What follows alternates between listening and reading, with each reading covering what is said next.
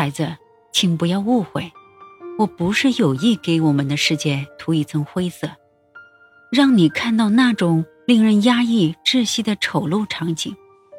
实际上，我也渴望真诚、善良和友谊的美好的情感来滋润我的心灵，并且我也坚信这种美好是存在的。然而，在追名逐利的商场上，很难遇见这种美好。我遭受到更多的是出卖和欺骗的打击，那些屡次被骗的经历，至今历历在目。最让我痛心疾首的一次被骗经历，发生在克利夫兰。当时，炼油业因为生产过剩，陷入了几乎无利可图的困境，许多炼油商濒临破产边缘。加上克利夫兰离油田很远，这就意味着我们要比那些在油田附近的炼油厂付出更高的长途运输费。这样一来，我们就被迫处于劣势了。我下定决心要扭转这种劣势，便开始大规模的收购挣扎在死亡线上的炼油厂，以形成一种强大的合力，让每个人都富裕起来。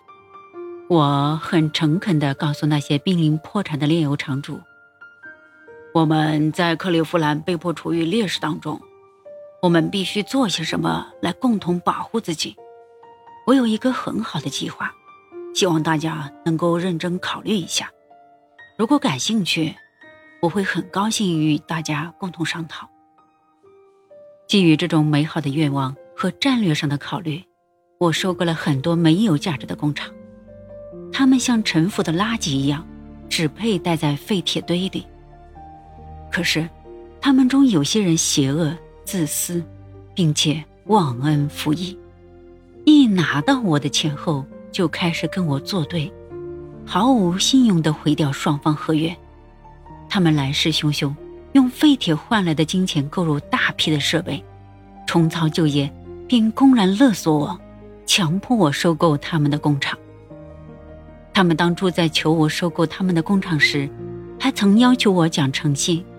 我照办之后，得到的结果却是他们的背信弃义和公然敲诈。那时的我真是烦透了，甚至埋怨自己太过诚实，太过善良。不然的话，也不可能陷入四面楚歌、走投无路的困境。